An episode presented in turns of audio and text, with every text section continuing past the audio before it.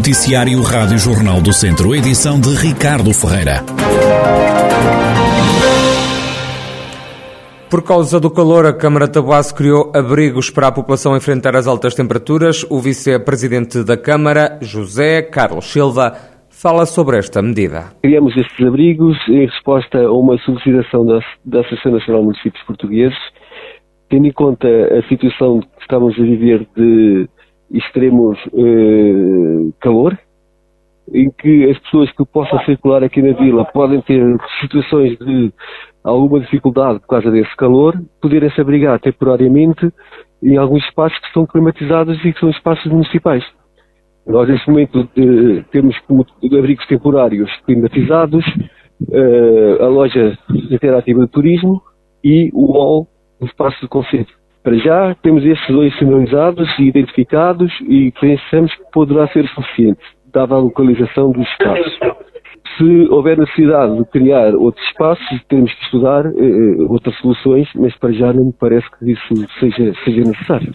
Na semana passada, Tabuaço foi um dos conselhos que registrou as temperaturas mais altas na região, cerca de 40 graus. O conselho vê-se ainda a braços com a seca. Há várias aldeias que estão a ser abastecidas. Temos estado a transportar água para os depósitos, algumas localidades que têm mais dificuldade em que, que os nascentes consigam, consigam restabelecer uh, o seu nível, o nível dos depósitos para o consumo que tem havido. Todos os dias, através do caminhão dos bombeiros, é reposta água em depósitos em algumas das localidades. Mas nunca faltou água? Ou vocês ponderam cortar, por exemplo, durante a noite, em algum sítio? Uh, há já tem havido alguma falta de água e essa, avalia, essa avaliação vai começar a ser feita agora com o Presidente de Junta para depois vermos quais foram as medidas a tomar caso continue a situação que estamos a viver. José Carlos Silva, vice-presidente da Câmara de Tabuaço. São já mais os estrangeiros a receber ajuda da Caritas Diocesana de Viseu do que os portugueses. Os pedidos de apoio à instituição estão a aumentar devido à crise e a comunidade estrangeira, sobretudo a brasileira, está a sofrer mais, como adianta o presidente da Caritas Diocesana de Viseu, Felisberto Figueiredo. Em termos de pedidos, portanto, houve algum aumento, digamos, agora com a crise portanto, de, na guerra da Ucrânia. Nós, neste momento, já atendemos mais estrangeiros do que portugueses, é, maioritariamente brasileiros. É, o número de brasileiros cresceu muito, o que procuram a, a Caritas, tanto para um, os produtos alimentares como para a própria um, roupa e calçado, portanto, que sentem necessidade disso. Portanto, há pessoas que vêm, digamos, um bocado na esperança de que aqui a Europa, portanto, é, tudo, tudo vai correr bem, não é? E depois, entretanto, vêm entusiasmados por alguns que já cá estão, mas que, entretanto, também perdem a sua condição de trabalhadores e ficam no desemprego e depois juntam-se todos e, e, e torna-se difícil é, para eles próprios, portanto, muitas das vezes ficam em condições muito precárias e, portanto, e precisam realmente de apoio.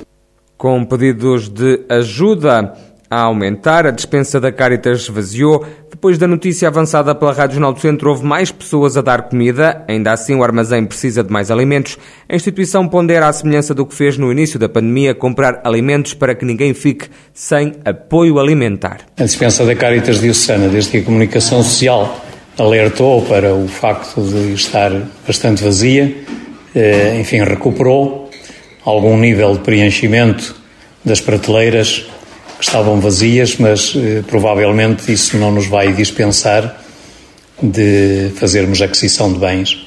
Vamos ver como é que vão evoluir os próximos dias. Nós vamos ter reunião na próxima quinta-feira de novo e vamos ver se há necessidade de fazermos uma aquisição de bens, como já fizemos em tempos.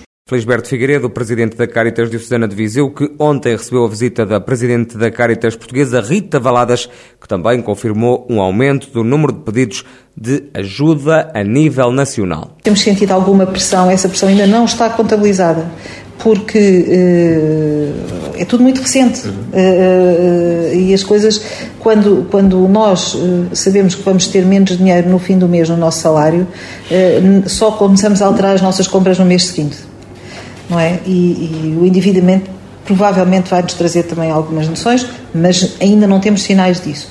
Mas sabemos que eh, há, há, mais pessoas a virem ter connosco, há mais situações eh, novas, mas sobretudo aquelas que vieram do período pandémico, aquelas famílias que se aproximaram de nós eh, e que foram, em termos nacionais, 20% a mais da situação anterior, estas, estas famílias não retomaram a sua situação, não conseguiram fazer a retoma.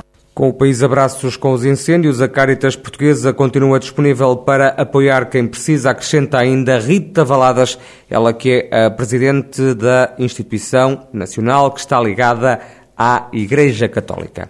Depois de Vozela e São Pedro do Sul, agora também há registro de um cemitério alvo de furtos no Conselho de Penalva do Castelo. Aconteceu no último fim de semana em Germil. A presidente da Junta, Marlene Lopes, Conta o que aconteceu. No sábado, cerca das 11 horas, houve um, um, uma pessoa residente na freguesia que deu o alerta de que hum, faltavam alguns artefactos de, de metal na, na, sua campa.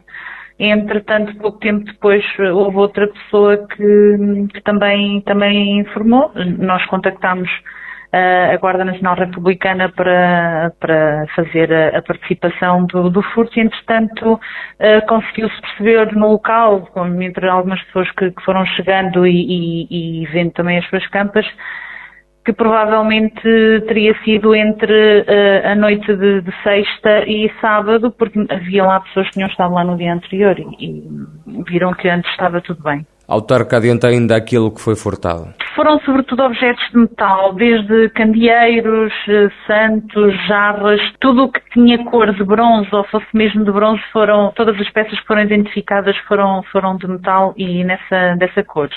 Entretanto, aquilo que nós fizemos para de alguma forma dar, uh, facilitar um bocadinho os trabalhos à GNR, também permitir que as pessoas todas pudessem uh, ter conhecimento, foi divulgar a informação uh, e agregámos a, identificação das pessoas e as peças que foram roubadas para passarmos depois a informação à, à GNR, porque houve, já foram identificadas algumas campas, são cerca de, sete até, até o momento, Marlene Lopes, presidente da Junta de Jeremil, em Penalva do Castelo, a autarca lamenta o furto registado no cemitério da localidade. Segundo Marlene Lopes, já há alguns anos tinha ocorrido uma situação idêntica.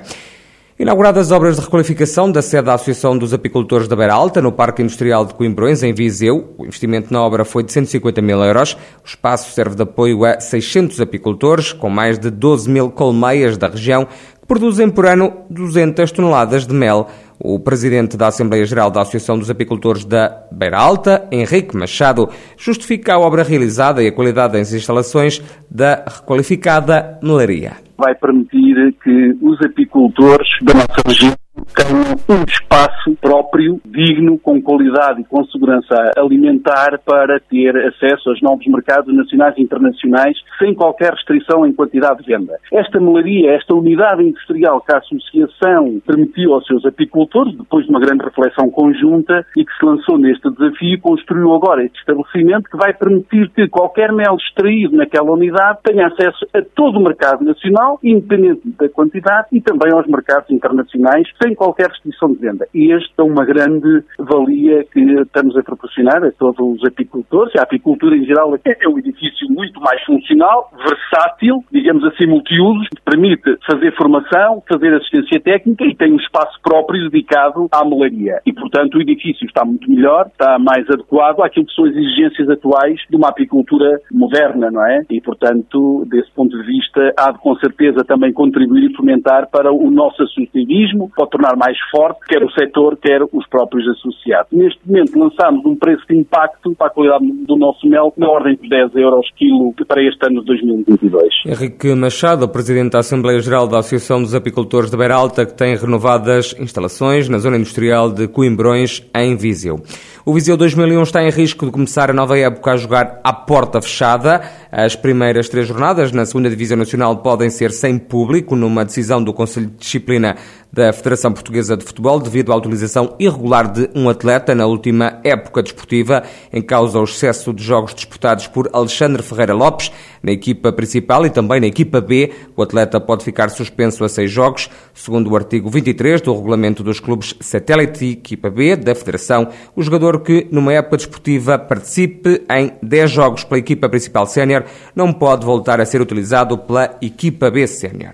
E em Viseu arranca hoje o festival que jazz é este, termina apenas no domingo. Este ano assinala-se a edição número 10, que promete ser festiva, é o que afirma Ana Bento, da Associação Girassol, que organiza o evento. É um jazz para todos, acima de tudo. Uh, são 10 anos muito intensos, sem interrupções, 10 anos, 10 edições e, e, como também é um número redondo, uh, fazemos uma edição especial, não é? Mais jeito de festa, temos uma exposição precisamente alusiva a estes 10 anos, mas também à pré-história do festival, movimentos que existiram uh, em Viseu que também inspiraram sempre as gerações seguintes e começamos nos anos 20 com a orquestra Cine Jazz, passamos pelos Tubarões, depois uh, a geração que antecede a nossa que é o Quinteto de Jazz de Viseu e depois um, uma retrospectiva de todos estes anos, para além, claro, dos concertos em formato mais convencional e, e outras atividades paralelas. A programação inclui 11 espetáculos em vários locais. O programa passa pelos concertos no formato mais convencional,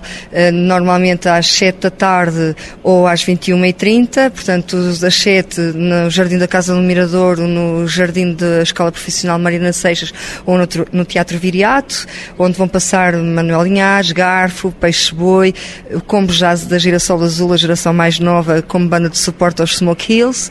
À noite, entre claustros do Museu Grão Vasco e Parque Aquilino Ribeiro, vamos ter Pedro Moreira Sax Ensemble, uh, o coletivo Girassol Azul com os convidados especiais Jason Rebelo e Sumudo.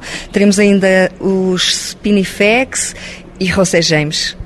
Ainda jazz na rua e jazz ao domicílio para ver um filme musicado ao vivo. Também estará no ar no Rocio, a Rádio Rocio, em que a Rádio Jornal do Centro é parceira.